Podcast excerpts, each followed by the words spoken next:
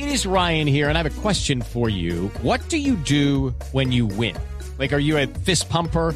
A woohooer, a hand clapper, a high fiver. I kind of like the high five, but if you want to hone in on those winning moves, check out Chumba Casino. At ChumbaCasino.com, choose from hundreds of social casino style games for your chance to redeem serious cash prizes. There are new game releases weekly, plus free daily bonuses. So don't wait. Start having the most fun ever at ChumbaCasino.com. No purchase necessary. BGW. Void were prohibited by law. See terms and conditions. 18 plus. Doctora Catherine Miranda, parlamentaria del Partido Verde. Buenos días. Buenos días, un saludo a la mesa y un saludo a los oyentes. ¿Cuál es su propuesta de reforma a la policía?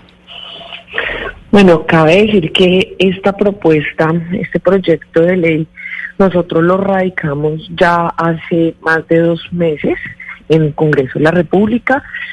Es un proyecto de ley que efectivamente busca hacer unas mejoras al interior de la policía. Creo que eh, si bien lo que los estaba escuchando ahorita, si bien lo que dice la alcaldía de Bogotá lo que dice el señor veedor es importante, la, la reestructuración fuerte que tiene que hacer al interior la policía, que los hechos tienen que ir a la justicia ordinaria y no la justicia penal militar, creo que hay que atacar el problema de raíz y es que los hechos no ocurran, no hacer las modificaciones para cuando ya ocurre. Entonces creo que hay que prevenir, no sé si ustedes lo saben, yo vengo de una corriente mocusiana y creo que el tema de la pedagogía, el tema de la capacitación, el tema de la formación de nuestra policía en derechos humanos, en cultura ciudadana, en no discriminación, entre otros componentes, es absolutamente clave. La no utilización de armas letales y no letales, el no uso de agentes químicos como lo que llaman cotidianamente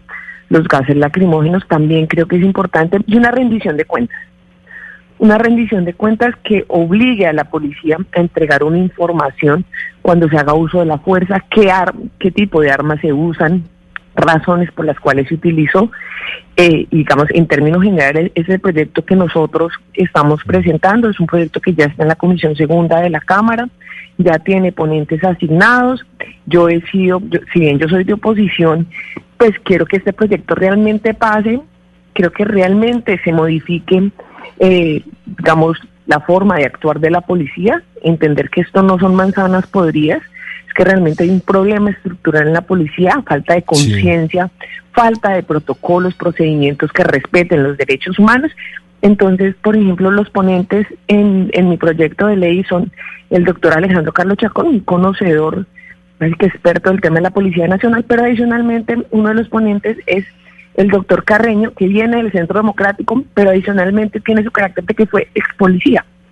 Fue miembro de la policía, entonces la apuesta es que trabajemos entre todos, varios partidos, este proyecto de ley y ¿Usted cree, doctora Catherine, que... si se les prohíbe a los policías los tasers, los gases lacrimógenos, no sé si en la categoría de armas letales también está el bolillo, ¿se arregla el problema? No, claramente no. Por eso, digamos, eh, está la prohibición, eh, le cuento, yo soy hija de policía, eh, conozco una institución, eh, he estudiado en colegio, mi, pues mi estudio fue en el colegio de la policía, mi mamá duró 22 años, eh, fue fue parte de la fuerza disponible, entonces se conoce mucho que al interior de la misma policía a usted le dicen, oiga, no puede sacar, digamos, armas letales, y los mismos policías se camuflan entre las botas una pistola, y eso pasa, y es real. Entonces, eh, la apuesta acá también, eh, que lo, lo pone el proyecto de ley, es una capacitación, es una formación, es recuperar ese carácter cívico de la policía, que entiendan eh, que están para proteger a los ciudadanos, que estén formados, por ejemplo, en no discriminación. Hoy en día la educación en términos de derechos humanos de los policías es prácticamente nula. Mm. Entonces, Sí, cuéntame. Perdóneme, sobre dos puntos eh, eh, del proyecto.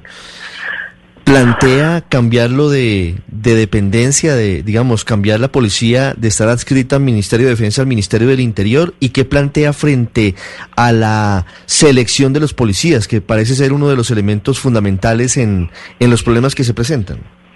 No, el, proyecto no plantea en ningún momento cambiar, eh, digamos, de de defensa a interior, pero sí plantea algo importante y es cómo ese, esa selección, esa educación de los policías, y no solamente policías, sino también el bachiller.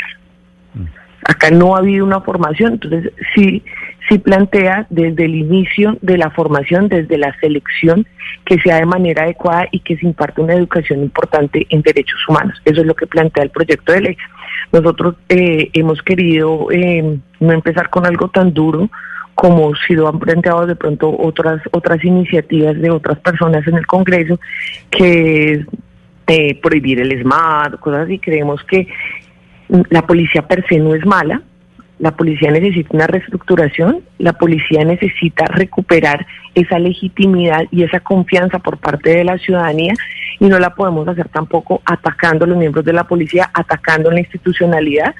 Y creo que el componente de educación, el componente de formación nos va a ayudar eh, a recuperar esa legitimidad para la policía. En su proyecto, cuando dice que se prohíben las armas letales y no letales, ¿cuáles son esas? Es decir, porque esto, eh, el policía saldría a patrullar limpio, sin, sin ni siquiera bolillo. Sí, pues digamos, prácticamente es lo que sucede en el 90% de las, digamos, de las capitales en Europa, donde el policía no tiene armas letales y no letales porque su carácter es absolutamente cívico. Hoy en día nosotros estamos viendo a la policía prácticamente como un brazo extendido del ejército en las ciudades. y estamos olvidando el espíritu de lo que es la policía realmente. A diferencia de los países europeos, porque hemos tenido una que otra guerra, ¿no? Tal cual, claro, por el conflicto Recientemente, quiero decir. Sí, pero digamos la idea es que paulatinamente, y, el, y, y no, no está generalizando que el policía no pueda salir con armas letales y no letales, sino especifica frente al tema de manifestaciones y reuniones públicas pacíficas con objeto lícito. No estamos hablando en términos generales, porque claramente como usted lo dice, digamos, Colombia no es un país eh, que no es, eh, pues digamos, el país de las maravillas, y entendemos la situación que tiene el país eh, de conflicto interno y que se traslada a las ciudades en muchas ocasiones. Entonces, esto está sobre todo enfocado en las manifestaciones públicas pues claramente que tengan eh, carácter lícito. Sí. Gracias, doctora Catherine Miranda, por la explicación. A ustedes, mil gracias por la invitación.